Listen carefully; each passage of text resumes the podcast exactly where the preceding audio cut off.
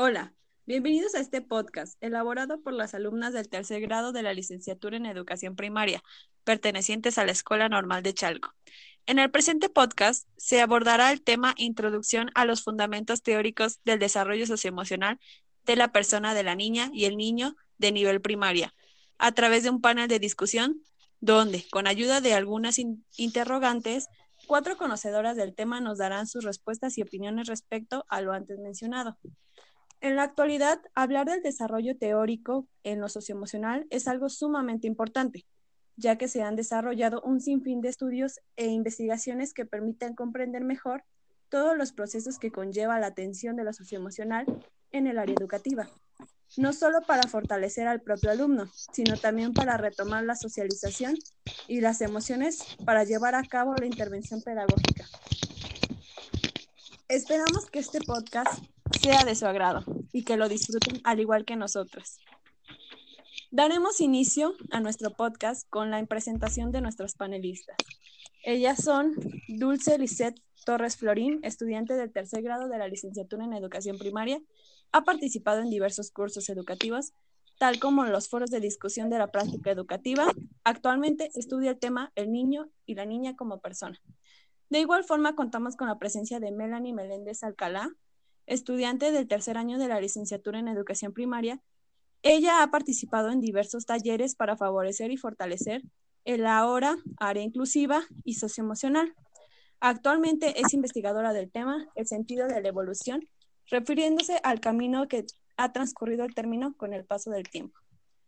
Del mismo modo nos acompaña Shendel Denise Parache Facio, estudiante del tercer grado de la licenciatura en educación primaria, la cual cuenta con diversos cursos de aprendizaje y enseñanza de la historia, así como una certificación del idioma inglés. Del mismo modo, eh, tiene varios reconocimientos de participación en talleres sobre lo socioemocional y la inclusión educativa. Actualmente es investigadora de la teoría de las emociones y el ámbito de lo social. Eh, por último, pero no menos importante, contamos con la presencia de Jimena Vera Zaragoza, estudiante del tercer grado de la licenciatura en educación primaria, la cual cuenta con diversos reconocimientos de cursos y talleres en los que ha participado, varios de ellos encaminados al trabajo con las emociones en inclusión educativa. Actualmente estudia el tema de lo socioemocional hacia una nueva conceptualización. Bienvenidas a todas, bienvenidos a todos y bueno, vamos a comenzar con las preguntas. La primera pregunta sería para la panelista Dulce. Dulce, ¿por qué, por qué razón se les comienza a reconocer a los niños como personas. Hola, buenas tardes. Bueno, pues contestando a tu pregunta, este, estos son tomados como personas ya que se les comienza a otorgar derechos y se les toma como agentes socializadores en su etapa de inicio.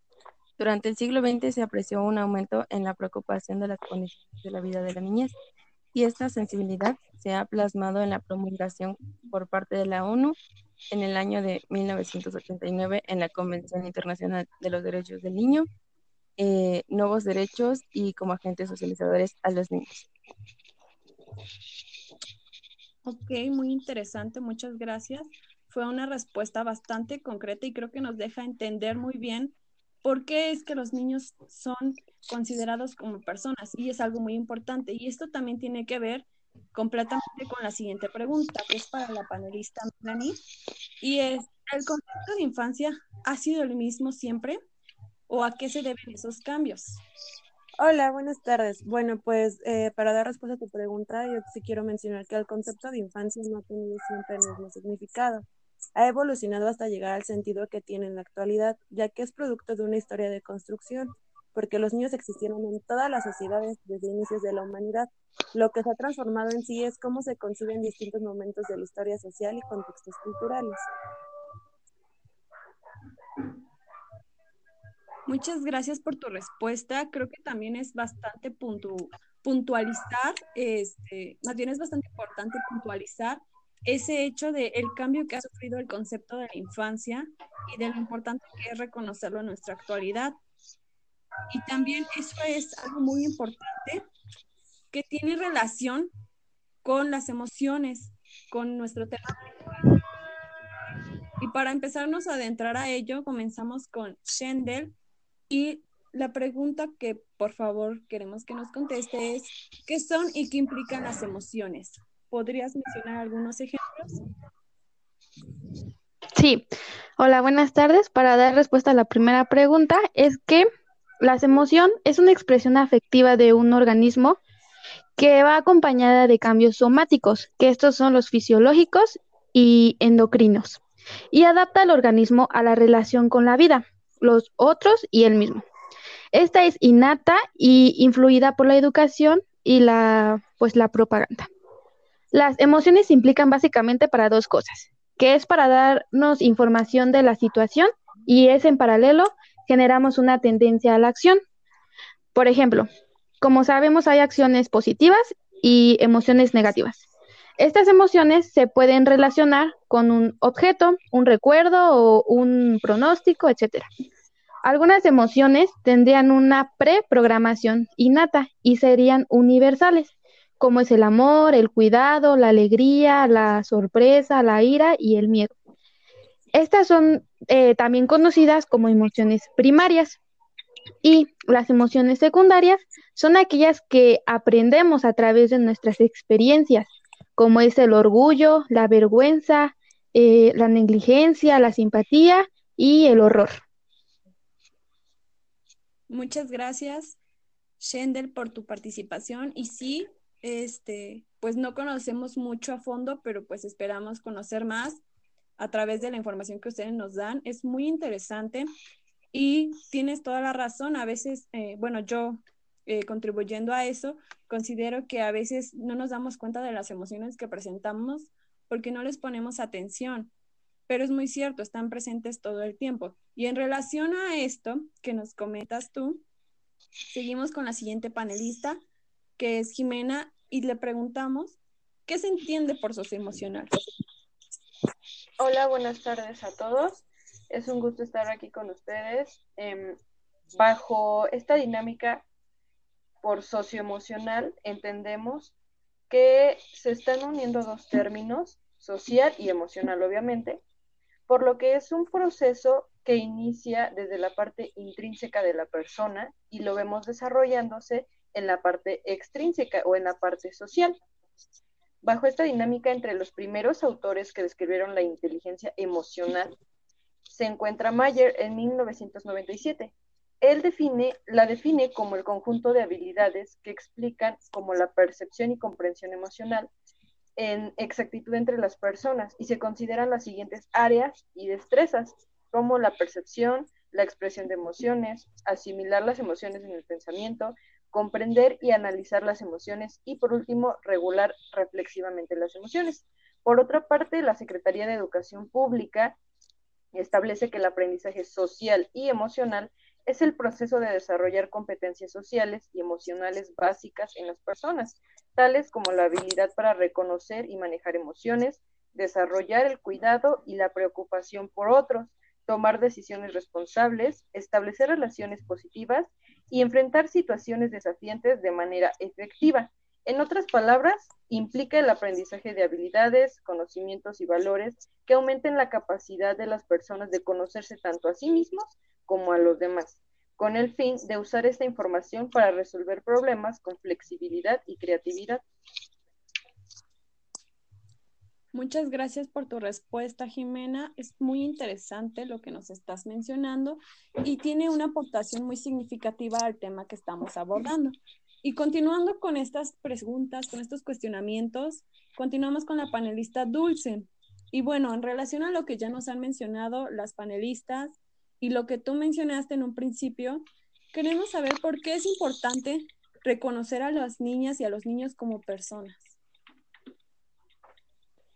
Bueno, esto surge de la necesidad de darle derechos y reconocerlos como personas a los niños, ya que viene desde el significado de la palabra, puesto que la Real Academia nos dice que la palabra infancia proviene del latín infant, cuyo significado primario alude a la incapacidad de hablar y define a los infantes como aquellos que no tienen voz, por lo que la sociología buscó definirla de otro modo, y esta ha sido considerada considerada una etapa o situación presocial, es decir, como una fase de preparación para la vida adulta, la cual se considera, verdaderamente social. Se cree que las niñas y los niños están en un tránsito para ser integrados plenamente en la sociedad una vez que dejen atrás las características propias de la infancia y dejen de ser vistos como seres infantilizados. Ok, es muy interesante, muchas gracias. Y en relación a esto que ya nos menciona de cómo se concebía antes este concepto, pues ahora le preguntamos a Melanie, por favor, ¿nos puedes decir cómo era considerada la infancia en la antigüedad? Claro, bueno, echando un vistazo atrás en la antigüedad, se podía observar que el abandono de la infancia era algo habitual y que además no estaba penado. Incluso la muerte dada violentamente a un niño a corta edad constituía una práctica frecuente en diferentes culturas. Entonces podemos decir que fue hasta el siglo VI aproximadamente que ni la ley ni la opinión pública recriminaban el y tampoco el abandono. E inclusive el sacrificio de niños y niñas a los dioses era visto y como algo normal y habitual en su vida.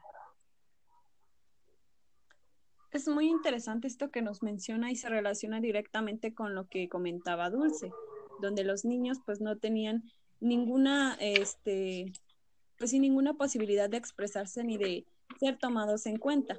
Y en relación a ello le preguntamos a Shendel, eh, ¿qué es y qué constituye al ámbito social? Esto es muy importante porque está directamente ligado con lo que ya mencionaron las panelistas.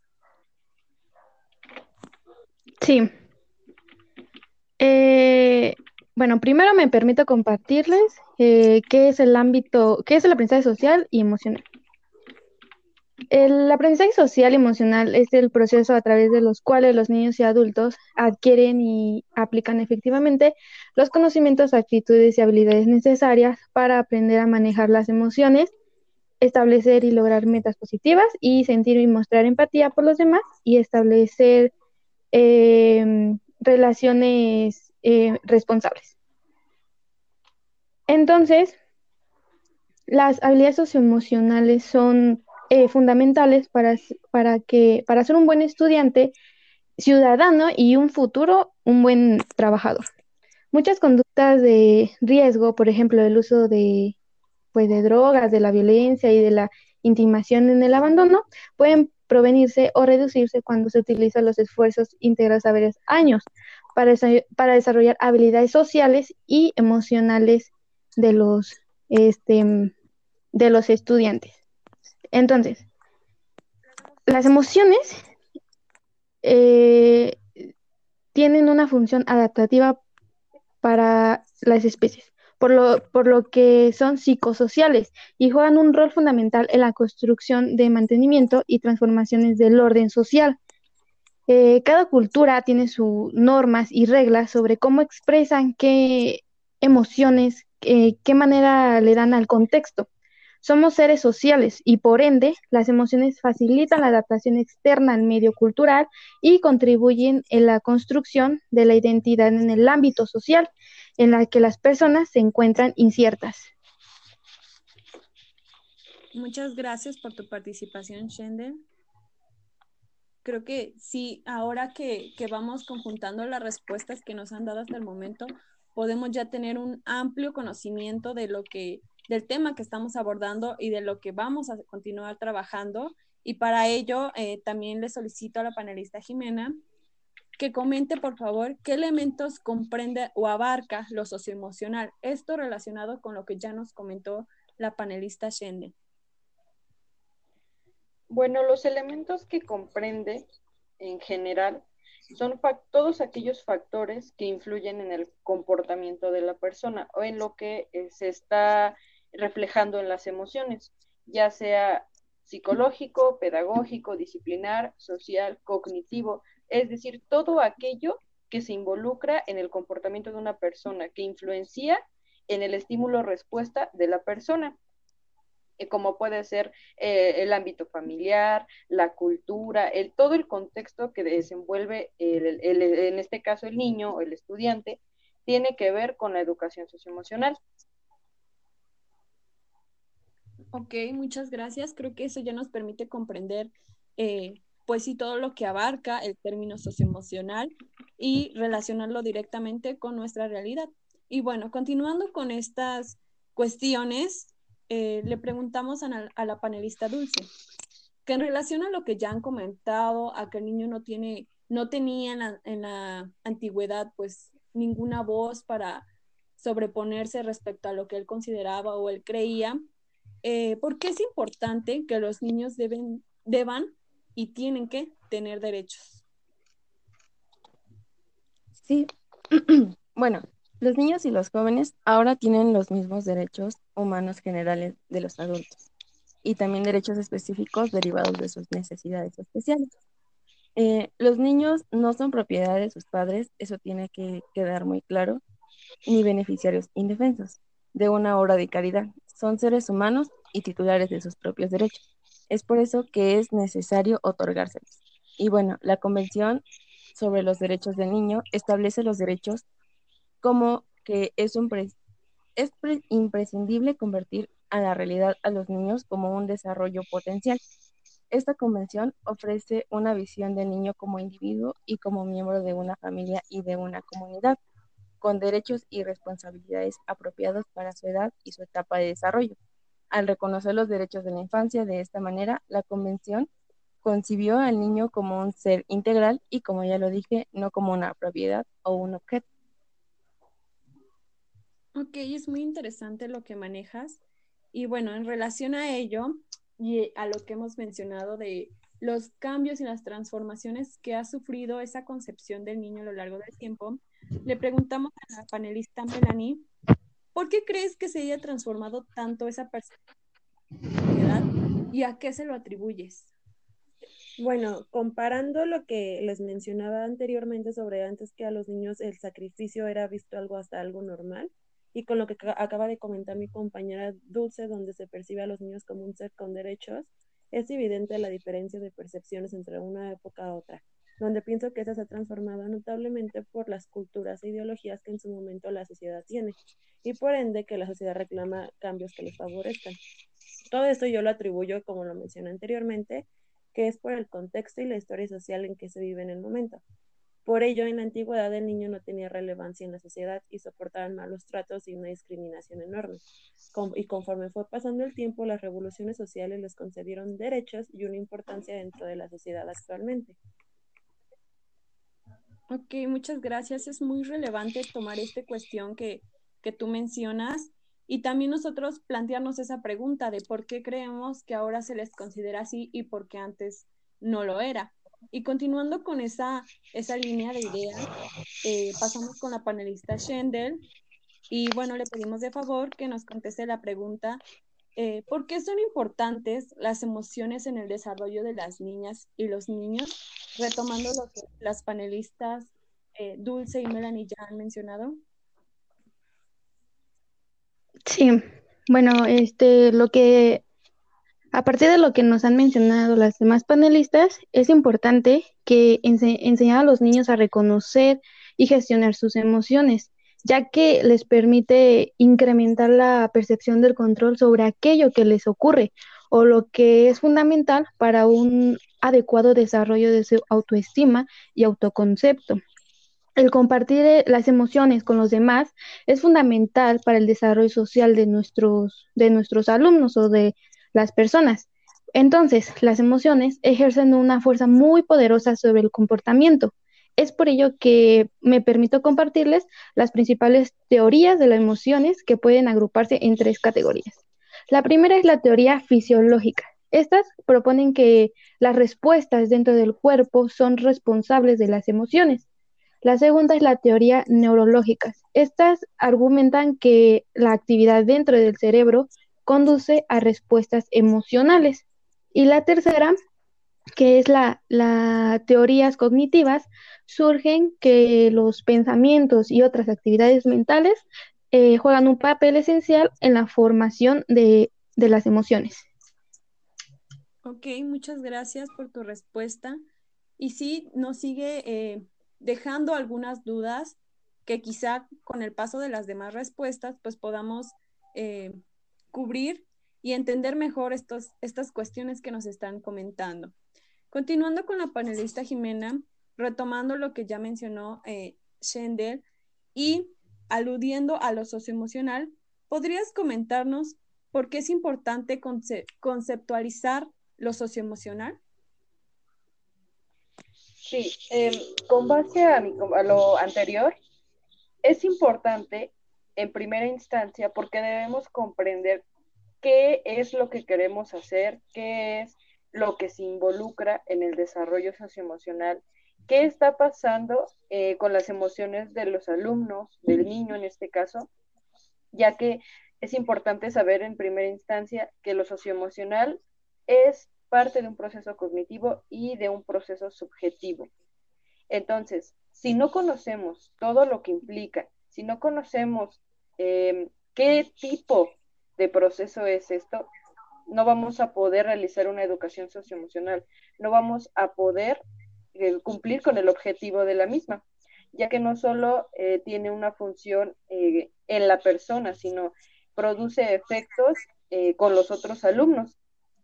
Por ejemplo, bueno, la función social que tiene es que en las emociones también cumplen parte importante en la comunicación social, puesto que una de las funciones principales es facilitar la aparición de las conductas apropiadas. Con esto ya involucra no solo al alumno, sino a sus compañeros.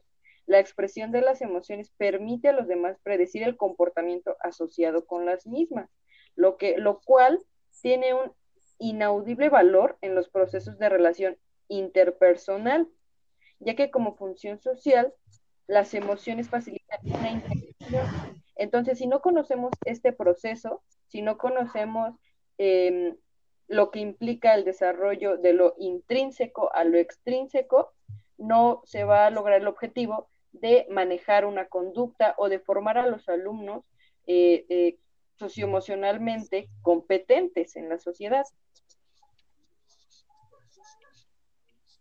Muchas gracias por su participación y por compartirnos esa, esa idea. Y relacionándolo con lo que tú mencionabas, de que es importante retomarlo y que ya la institución eh, lo establezca como algo necesario, le preguntamos a la panelista Dulce, ¿por qué es importante y en qué documentos o instituciones se retoma esta idea de avalar, proteger y garantizar los derechos de los niños? Sí, bueno, en nuestra constitución política, en los artículos del primero al noveno, se garantiza una serie de derechos fundamentales. Y no obstante, esto no es suficiente, ya que en 2014 entró en vigor la Ley General de los Derechos de las Niñas, los Niños y los Adolescentes. Esta ley marca el inicio de una nueva etapa para la niñez en México.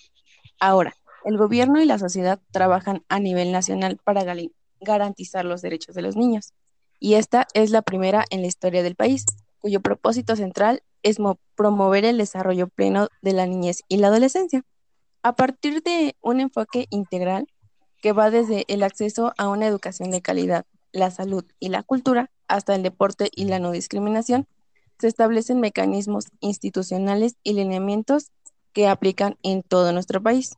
sus disposiciones son obligatorias para todas las autoridades así como para las familias, la sociedad civil y el sector privado.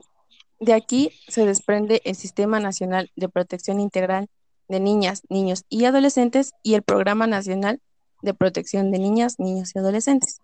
Ambos establecen objetivos, estrategias, líneas de acción para impulsar que los derechos de los niños sean reconocidos, ejercidos y garantizados, así como la UNICEF es una agencia de la ONU que está enfocada en promover los, los derechos y el bienestar para todos los niños del mundo.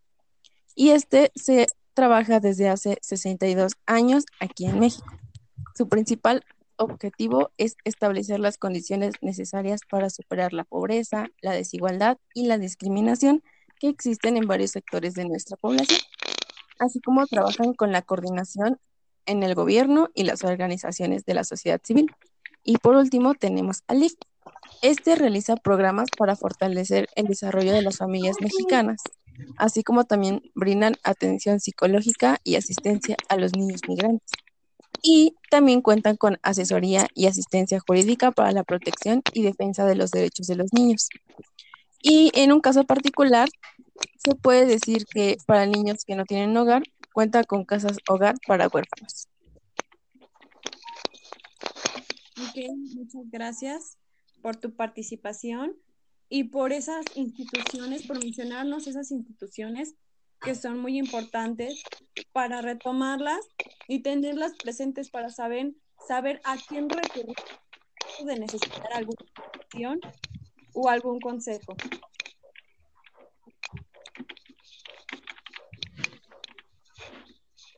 Continuando con estas ideas que nos han mencionado y retomando lo que eh, comentaba la panelista Dulce, le preguntamos a Melanie, más bien, le pedimos que por favor nos comente brevemente algunas de las épocas donde se pueden observar esas puntualizaciones claras de las transformaciones de este concepto. Ya lo mencionaba Dulce, de algunos cambios que ha sufrido en cuestión legal de las instituciones que les avalan o que las fomentan. Pero cuéntanos, ¿En dónde se han visto esas transformaciones del concepto? Bien, les mencionaré por épocas representativas de nuestra historia social, empezando con la época griega, donde aquí se inicia la historia democrática de Occidente y se empieza a valorar la infancia como ciudadanía de futuro, no de presente, por lo que cobra importancia su incorporación al mundo educativo. Esta época fue decisiva porque nace la valoración del niño, ojo, únicamente del varón y de clase social alta, como ciudadano del futuro. El cristianismo, desde sus inicios, se refuerza el papel de los padres y de las madres, ya que se empieza a destacar su obligación, pero solamente por mandato de Dios, de alimentar y enseñar a sus hijos e hijas. E incluso el infanticidio aquí empieza a ser calificado de asesinato.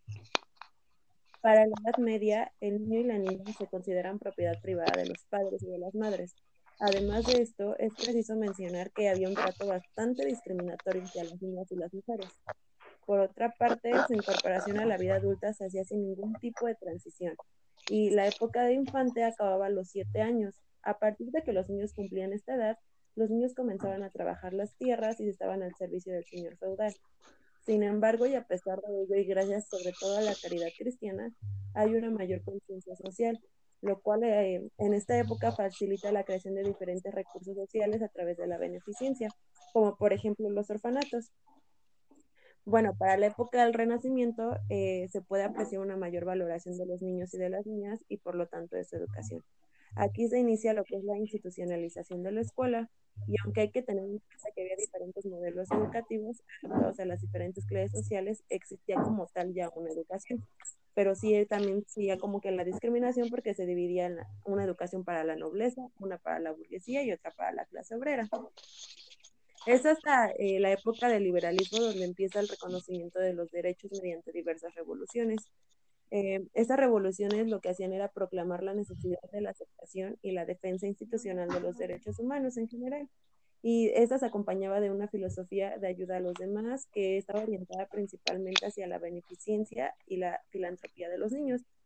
Asimismo, pues en el liberalismo se empieza a considerar al Estado como el único responsable de garantizar los derechos tanto a las personas en general como a los niños. Pues bueno, hasta el siglo XIX, donde ya los niños y las niñas de las clases más pobres tenían unas duras condiciones de vida y de trabajo. Es por este motivo que se empiezan a crear los denominados movimientos salvadores de los niños, cuyo objetivo era la reeducación de los menores marginales que, no, que ocasionaban problemas, entre comillas, a la sociedad de esa época. Eh, bueno, con la ciencia nacen diferentes instituciones de ayuda que estaban destinadas aquí a facilitar las condiciones de vida. Eh, por lo tanto, eh, en ese momento lo que se buscaba era como que favorecer a los, a los infantes en una situación de mayor pobreza. Pero bueno, es a partir hasta el siglo XX donde ya aparece un nuevo concepto de social de la infancia. En este siglo, eh, los niños y especialmente las niñas se consideran una ciudadanía con necesidades específicas que por lo tanto y por ende necesitan una serie de derechos también específicos. Es por esto que en esta época por fin se asume que durante la infancia los niños son más vulnerables que en una adulta. Y es por eso que se empiezan a crear en este momento lo que hoy conocemos como los derechos de los niños. Pero pues bueno, básicamente el concepto de infancia pasó por demasiadas transformaciones y fue hasta finales del siglo XX donde los niños y las niñas ya empiezan a contemplarse como un grupo social, con una serie de diversos derechos reconocidos y no solamente a nivel nacional, sino también a nivel internacional, siendo sujeto de derechos y no de objeto de los mismos. Aquí en este, a finales de este siglo es donde ya la Convención sobre los Derechos de la Infancia reconoce que son ciudadanos y ciudadanas con pleno derecho y que entre sus derechos está la participación social sin ninguna discriminación. Y pues básicamente ha sido como las transformaciones que ha tenido el concepto de infancia a través de diferentes épocas en donde de verdad vemos que ha existido muchísimos cambios. Muchas gracias por esa breve, ese breve recorrido por la historia del concepto, de la concepción y de la forma en que ha evolucionado y se ha transformado la infancia, tanto en cómo es percibida como en la forma en que ésta ha tomado un valor social y un impacto en la sociedad muy significativo. Continuando con esta idea de cómo influye el niño en la sociedad y qué es lo que el niño debe debe retomar de sí mismo para contribuir a ella, es como le preguntamos a Shendel. ¿Cómo es que se relacionan las emociones y la parte social?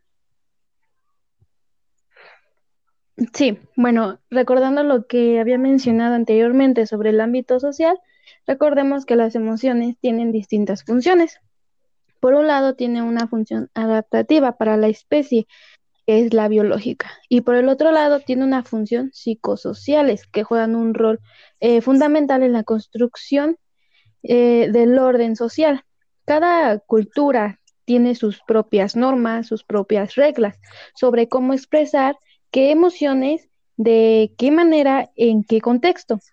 Entonces, las eh, construccionistas sociales exponen que las emociones son construidas socialmente basados en el comportamiento perceptivo de la emoción. Estas se experimentan una vez interpretada una situación según los patrones morales, sociales y culturales. Por lo tanto, al analizar una emoción es importante tener en cuenta el contexto social y cultural en el que nuestros alumnos, en el que nuestro, en el que el sujeto se encuentra incierto. Ok, muchas gracias, Shender. Y continuando con esa idea de lo que ella menciona, de la relación entre las emociones y lo social y lo importante que es el contexto, eh, le preguntamos a Jimena, ¿cuál es entonces el impacto educativo que tiene esto que ya mencionaba Shender, que ya mencionaba eh, Melanie y Dulce, en los niños? ¿Cómo es que tiene un impacto en el ámbito educativo y la influencia que tiene en los niños que estudian en educación básica? Bueno, con relación a lo anterior y a un estudio, em, se estimó la influencia relativa de 30 categorías diferentes sobre el aprendizaje de variables educacionales, psicológicas y sociales este demostró que las variables emocionales y sociales ejercían la mayor influencia en el desempeño académico, según Wahlberg en 1997. Bajo esta dinámica también se ha demostrado que satisfacer las necesidades sociales y emocionales de los estudiantes aumenta su capacidad para el aprendizaje, incrementa el dominio de los contenidos de las asignaturas, la motivación por el aprendizaje y el compromiso con la escuela, de acuerdo con lo anterior, algunas investigaciones recientes confirman que las emociones y las relaciones interpersonales juegan un papel importante en el aprendizaje y en el desarrollo de los niños y jóvenes. Por lo tanto, eh, el impacto se genera no solo en ellos, sino en el, bueno, básicamente en el salón de clases, ya que su desempeño académico depende del estado de ánimo que tengan los estudiantes, depende de las emociones que aprendan a manejar, de las decisiones que tomen de ello, y eso se va a ver reflejado en su desempeño académico. Ok, muchas gracias por tu respuesta, Jimena. Y continuando con esa idea que mencionas, eh, pasamos con la panelista Dulce. Y me parece que este punto ya lo habías comentado, lo del fenómeno presocial, pero me gustaría que por favor nos comentaras bien cómo es que la infancia es considerada un fenómeno presocial. Sí, mira, la infancia representa el momento de entrada e incorporación de la niña o el niño a su cultura. El sujeto infantil viene limpio de experiencias culturales anteriores. pues no han tenido mucha convivencia en la sociedad. Por lo tanto, puede ser un modelo incluso con pautas y valores que vienen con la sociedad, no vienen como tal moldeados. Y Emil Durkheim nos dice que son tomados como un terreno casi virgen, donde se debe construir partiendo de la nada y se debe poner en su lugar una vida moral y social. El aprendizaje se basa en un debe ser, y este no solo es una cuestión racional, es decir, que se muestra obediencia que ellos deben mostrar hacia las normas de la enseñanza adulta. Se trata de normas establecidas en términos de género, ya que justamente es durante la infancia cuando se acelera e, e insatisfecha el proceso de aprendizaje de los roles de género y la relación de poder entre los géneros. Por lo tanto, se considera un fenómeno presocial, ya que comienza a tener contacto con diversas personas, pero aún no son considerados así hasta, como ya lo había dicho, dejen la etapa infantilizada. Ok, muchas gracias por tu respuesta. Y continuando con esa información que nos mencionas, que nos comentas de cómo el niño se introduce a su sociedad, eh, y también en relación con lo que ya había mencionado Jimena y Shendel con anterioridad, le preguntamos a Melanie, ¿cómo es que impacta todo esto que se ha venido eh, comentando y mencionando en el ámbito educativo? pero principalmente en relación a la transformación que ha sufrido el concepto de infancia. Mira, eh, voy a contestarte muy concretamente y yo considero que toda esa, transformación que ha tenido el concepto de infancia impacta de una manera notable, ya que en los inicios no se veía la educación como algo prioritario hacia los niños y con el paso del tiempo este ámbito empieza a tomar cierta relevancia, siendo así que se comienzan a crear las escuelas y las leyes que protegen el derecho y la obligación de los niños a tener una educación gratuita y sin discriminación. Muchas gracias por tu respuesta. A pesar de que fue muy concreta, creo que es bastante precisa y muy clara y sí nos permite comprender ese, ese impacto, esa transformación y esa importancia que tiene además en el ámbito educativo. Y continuando con esa idea, pasamos con Schender. Y en cuestión de las emociones y lo social y esa transformación del niño, ¿de qué manera impacta las emociones y la parte social, el desarrollo de las niñas y los niños en su aprendizaje. Sí, mira, es importante hacerles mención que la amígala y el hipocampo son las dos regiones cerebrales más relevantes para el aprendizaje. Esto ayuda a decidir el carácter de las reacciones, si son positivas o son negativas, ante la información que ingresa al cerebro a través de cualquier estímulo. Entonces se ha encontrado que las emociones ayudan a fomentar el aprendizaje, ya que pueden estimular la actividad de las redes eh, neuronales, eh, reforzando las conexiones sinápticas. Estas son la transición de los impulsos nerviosos entre dos neuronas que dan lugar a la conexión entre ambas.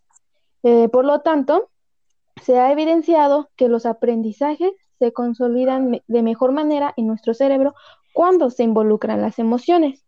Sin embargo, hay que aclarar que las emociones positivas, como la alegría, son las que se relacionan con un aumento y mejora en la consolidación del aprendizaje.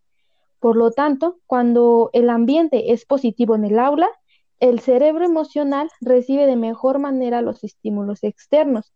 En consecuencia, por los conocimientos se adquiere con más facilidad y lo aprendido se mantiene en el tiempo. Eh, por el contrario, cuando el aprendizaje se acompaña de emociones negativas, como es la, la rabia o el miedo, el efecto es contrario. En este caso, el proceso se retrasa y se vuelve más complicado aprender, teniendo el efecto contrario en los procesos educativos y siendo imprescindible eh, evitar este tipo de emociones en el aula. Muchas gracias. Creo que es muy necesario hablar sobre esto y reconocer que hay una parte negativa y una positiva, pero no por negativa debemos de entender que no nos puede servir o que tenemos que ignorarla o no asumirla, sino que tenemos que trabajar en ella para precisamente mejorar o incluso utilizarla para pues trabajar en el aula o contribuir al desarrollo de los niños. Continuando con esto y en relación a lo que ya mencionaba Shendel, creo que ella incluso este, lo retomó, pero en relación concreta a lo socioemocional, ¿cómo es que esta parte socioemocional favorece el desarrollo de las niñas y los niños? ¿Y cómo es que se puede evidenciar esta situación?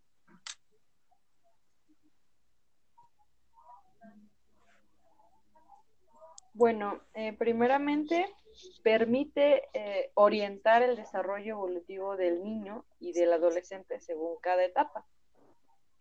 Eh, como segunda instancia, capacita a los estudiantes para los desafíos que plantea la vida cotidiana con el objeto de aumentar el bienestar personal y social, es decir, que les permite autoconocerse y consolida su proyecto de vida. De la misma manera, la educación socioemocional contribuye a la formación de ciudadanos responsables, libres, incluyentes y solidarios, capaces de superar el individualismo y construcción de un ambiente de comunidad al promover el propio bienestar, el de ellos y el de su entorno.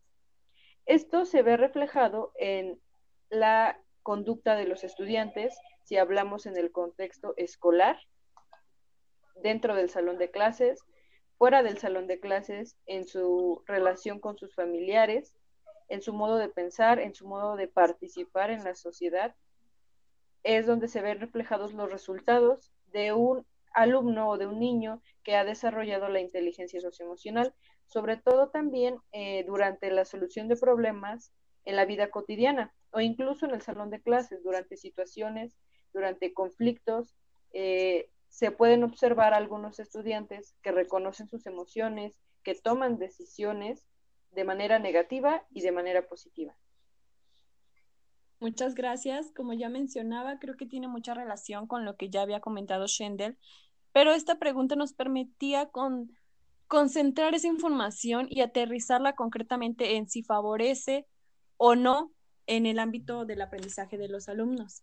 Y bueno, continuando con Dulce, eh, retomando lo de el niño como persona, como ser socioemocional, ¿podrías comentarnos cuál es tu perspectiva respecto a considerar a los niños como personas?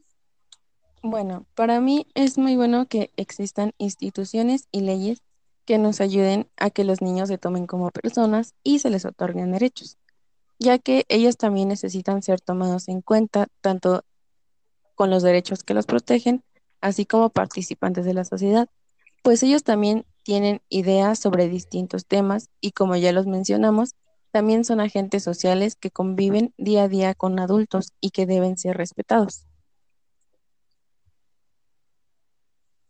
Ok, muchas gracias. Al igual creo que fue muy concreta, pero muy clara y nos permite también entender nuestra perspectiva de por qué es importante que sean reconocidos y no solo reconocerla como docentes en formación, sino también como seres sociales. Es muy importante retomar lo que los niños comentan y mencionan. Y en relación a ello, eh, le pedimos a la panelista Shendel que por favor, eh, retomando lo que ya mencionaron las panelistas, nos comente desde su perspectiva por qué es importante retomar las emociones y el ámbito social en las aulas de la educación primaria.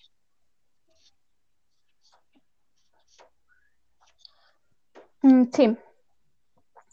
Pues el aprendizaje eh, social y emocional es el proceso a través de las cuales los niños y los adultos adquieren y aplican los conocimientos, actitudes y habilidades necesarias para entender y manejar las emociones, eh, establecer y lograr las metas positivas y sentir y mostrar empatía por los demás.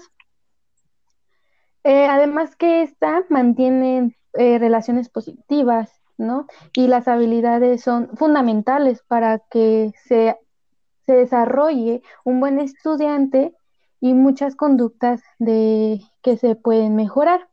Además de esto, también se puede prevenirse o reducirse cuando se utilizan y, se, y, y son integrados para el ámbito social y emocional de los estudiantes. Es por eso que a través de, las, de la instrucción eficacia en el aula, la participación de los estudiantes en actividades positivas dentro y fuera del aula y la aplicación de participantes de los padres y de la comunidad en la aplicación e implementación en la, en la evaluación de los programas para, para el fomento de competencias socioemocionales. Entonces, este, es importante que ellos lo, que, lo, que en el aula se desarrollen la parte de socioemocional para que los alumnos puedan adquirir que el autoconocimiento, el autocontrol, eh, las habilidades de relación, las habilidades socioemocional y tomar eh, con responsabilidad sus decisiones. Es muy cierto, es muy importante para autorregularnos, conocernos a nosotros mismos y saber cómo reaccionar ante ciertas situaciones que se nos presentan tanto dentro de la institución como fuera de ella, pero nada mejor que la institución sea precursora de esas habilidades, de esas capacidades de autorregulación y de conocimiento de sí mismo.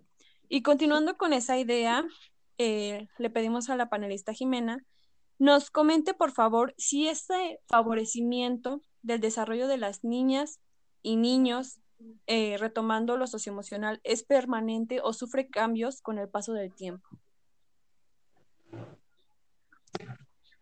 Bueno, de acuerdo con García Correa 2002, eh, la educación socioemocional es un proceso educativo continuo y permanente que pretende potenciar el desarrollo emocional como complemento indispensable del desarrollo cognitivo, del desarrollo de la personalidad integral. Esto quiere decir que al ser un proceso, no se debe de quedar en un contenido curricular de la educación básica, sino que éste debe ser eh, retroalimentado continuamente hasta la madurez del individuo. Sin embargo, de acuerdo con la UNESCO en 2015, se reconoce que el gran desafío para una educación de calidad socioemocional requiere de desarrollar en las nuevas generaciones competencias interpersonales y sociales de alto nivel, Tales consideraciones imponen al docente del siglo XXI un gran reto que le demanda no solo consolidar sus competencias técnico-disciplinares, sino también su desarrollo humano y su competencia emocional propia. Esto quiere decir que a pesar de ser un proceso continuo y permanente, em, los cambios que se generan son eh, en los medios, en los nuevos retos a los que se debe responder para que los alumnos de hoy generen esas, esas habilidades socioemocionales. Esto quiere decir que el desarrollo socioemocional depende también de los cambios sociales que se generen de acuerdo con las generaciones. Sin embargo, este favorecimiento, estos beneficios de la educación socioemocional van a ser los mismos y van a ser permanentes si se desarrollan continuamente. Ok, muchas gracias por tu respuesta, Jimena. Y continuando con ello, le pedimos a la panelista Dulce desde su postura en cuanto a la concepción de los niños y las niñas como personas, ¿cómo relacionas este aspecto de, considerar así a los niños con la educación? Sí, este, brevemente te puedo decir, te puedo decir que su relación con la educación tiene muchísimo que ver, pues la escuela es el segundo entorno en el que se desarrollan socialmente conviven e intercambian ideas con sus compañeros, maestros o algún trabajador de la institución. En la escuela les enseñan también habilidades para comunicarse y, como lo ha venido mencionando nuestra compañera Jimena, eh, también les enseñan habilidades para controlar sus emociones, ya que es muy importante para tener una, una buena relación en su entorno. Y bueno, visto desde otro punto, la educación se incluye en sus derechos, ya que los niños tienen derecho a acceder a una educación digna y de hecho se ha cuidado tanto estos, estos derechos que se pide que sea obligatoria en tanto en un, en un nivel educativo básico. Muy cierto y concuerdo totalmente contigo. Y bueno, continuando con ello, le pedimos a la panelista Shendel que nos comente alguna experiencia o situación donde para ella fuera evidente la relevancia de estos aspectos, esto en relación a las emociones y al ámbito social.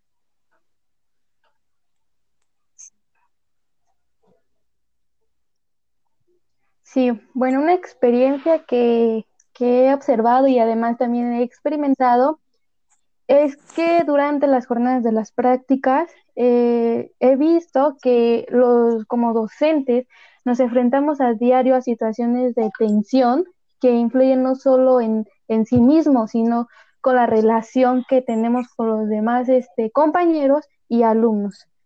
Eh, también este también afecta al proceso pues de enseñanza, ya que la falta de tiempo o el exceso de trabajo este, nos dificultan en, la preparación de, de nuestra enseñanza.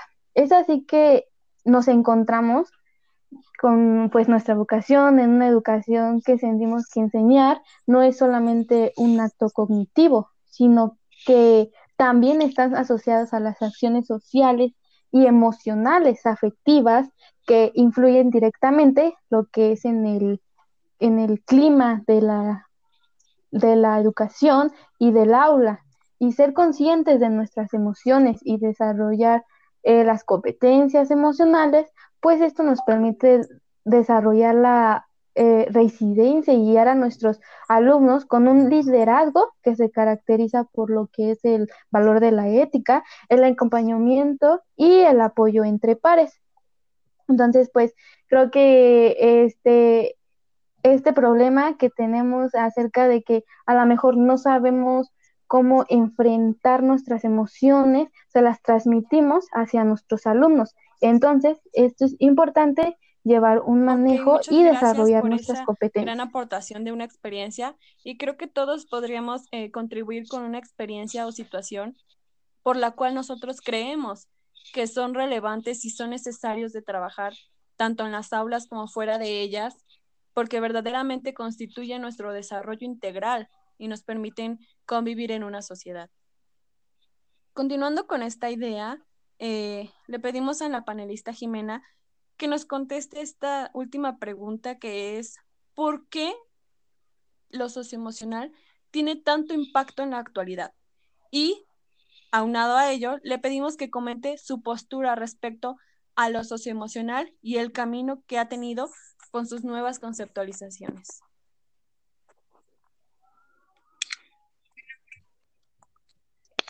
Bueno, durante los últimos meses los sistemas educativos han resentido cambios sociales, políticos, económicos y ambientales asociados con la pandemia. Y, por ejemplo, las distintas medidas tomadas por gobiernos y autoridades eh, buscan abordar las alteraciones que ha sufrido la vida cotidiana y sus efectos en las personas. Para responder a ello, se han generado orientaciones que intentan promover el bienestar y la salud mental de la ciudadanía Bajo esta dinámica se involucra la educación. Como bien sabemos, la educación socioemocional ha tenido un desarrollo con el paso del tiempo y también ha acrecentado su protagonismo en la educación de acuerdo a las necesidades que exige la nueva sociedad. Esto quiere decir que exige nuevos retos, exige nuevos medios que los docentes tienen que utilizar para desarrollar una educación socioemocional, ya que como lo comentaban anteriormente, eh, la escuela es el contexto donde el alumno pone en práctica sus habilidades y sus competencias emocionales, ya que al desenvolverse con otros individuos, con sus compañeros, y al surgir situaciones en donde él tiene que tomar decisiones, pues era un reto en ese tiempo, era un, espacio en donde se desarrollaba eh, lo socioemocional. Sin embargo, como ya mencioné, ahora con la pandemia eh, ha tenido em, cierta importancia buscar nuevas técnicas, buscar nuevos recursos para desarrollar una educación socioemocional, ya que ahora los alumnos, el único lugar en donde se desenvuelven es en casa, es con la familia. Entonces, se tiene que buscar una estrategia que permita a los alumnos desarrollar esas emociones con los familiares, con los primeros actores con quien se desenvuelve durante todo el día. Entonces, bajo esta dinámica, mi punto de vista sobre la importancia que ha tenido la educación socioemocional es que realmente se requiere como primera instancia para impartir este tipo de, esta enseñanza, para impartir este desarrollo, nosotros como docentes debemos también desarrollar esas habilidades, también eh, debemos conocernos a nosotros mismos, también debemos tomar decisiones para poder ser el ejemplo a seguir para los alumnos y sobre todo buscar esas estrategias que los vinculen con sus emociones, que les permitan autoconocerse para que puedan desenvolverse como ciudadanos responsables y no solo se genere un beneficio personal, sino social. Muchas gracias, Jimena. Concuerdo totalmente. Debemos de trabajar en nosotros mismos para poder poner en práctica lo aprendido y las técnicas que nos han funcionado con nuestros alumnos. Y en efecto, en la pandemia pues tenemos que trabajar con los primeros actores y que los niños se desenvuelvan en su medio, que en este caso pues es el hogar y a lo mejor eh, su comunidad, que es lo que tienen a la mano y que les permite desenvolverse y finalmente les permitirá también relacionarse en su sociedad y convertirse en unos este, ciudadanos responsables. Y bueno, también esto retomando que es importante no solo expresar nuestro sentir físico de me duele esto o me siento mal, sino también anímicamente expresar nuestras emociones, nuestros sentimientos, por muy pequeñas que sean o muy absurdas que las creamos, es necesario expresarlas, comunicarlas, conocerlas y entenderlas para conocernos a nosotros mismos y como mencionaba Shendel, eh, tener esa autorregulación, que es muy importante actualmente. Bueno, por último, para cerrar, no sé si alguna de las panelistas quiere agregar un comentario final. Eh, se les dará la palabra en orden de participación, así que pregunto, panelista Dulce, ¿quiere agregar algún comentario final? Pues solamente que espero que este tema les, les, sirva y les sirva a todos los que nos escuchan para seguir conociendo el porqué de los derechos del niño y la niña. Y eso sería todo. Muchas gracias por su participación, que ha sido bastante productiva y nos ha dejado unos grandes temas a trabajar y a investigar. Panelista Melanie, ¿desea contribuir algo? Pues nada, creo que al igual que mi compañera Dulce, solamente espero que el breve recorrido que dimos sobre el concepto de la infancia eh, haya sido de mucha utilidad y que nos haya servido para darnos cuenta cómo influye demasiado el contexto en cualquier ámbito, ya sea en lo educativo, en lo socioemocional, el contexto va a influir demasiado. Concuerdo totalmente. Muchas gracias por su participación y gracias por exponernos esta, esta parte tan importante del concepto de la infancia y su desarrollo a lo largo del tiempo. Creo que también nos ha dejado en claro esa transformación tan significativa que ha sufrido. Y continuando con estos comentarios finales, panelista Shendel, ¿desea agregar algún comentario?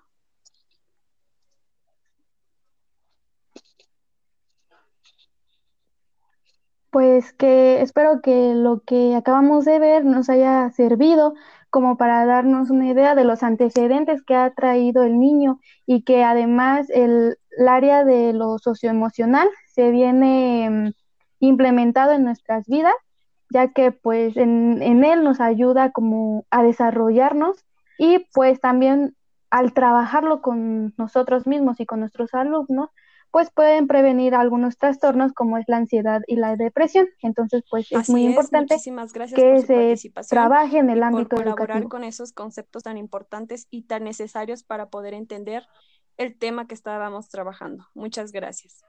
Continuando con la última participación, panelista Jimena, ¿desea contribuir algo?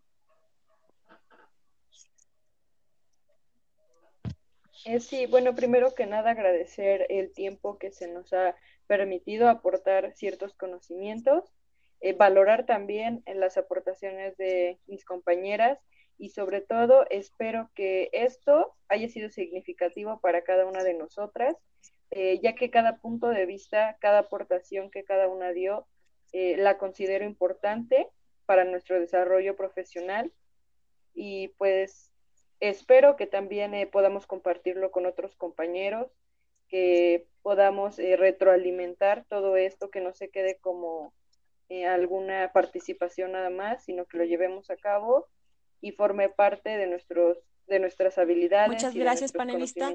Eh, de manera general, agradecemos a todas las panelistas por su participación eh, tan oportuna y tan necesaria. Gracias por compartir con todos nosotros su investigación eh, y por darnos algunas de sus perspectivas y opiniones al respecto. Creo que eso nos permite nutrir más nuestro conocimiento y realizar nuestras propias conclusiones, nuestra perspectiva respecto al tema que estamos trabajando. Agradecemos infinitamente que tuvieran a disposición y nos brindaran claramente los detalles de su investigación. Y bueno, por último, agradecerle también al público que nos escucha y comentarles que pues esperamos que sea de su agrado, que les sea útil, ya que es una información muy importante, como ya lo hemos este, estado mencionando a lo largo de esta, esta reunión. Y bueno, esperamos que, que vengan más proyectos como este, en donde les podamos compartir información muy útil para ustedes. Y sin, mal, sin más por el momento, nos despedimos de ustedes esperando que se encuentren bien y que nuevamente esta información sea útil para ustedes y pueden acudir a ella en cuanto lo necesiten. Gracias. Hasta luego, gracias.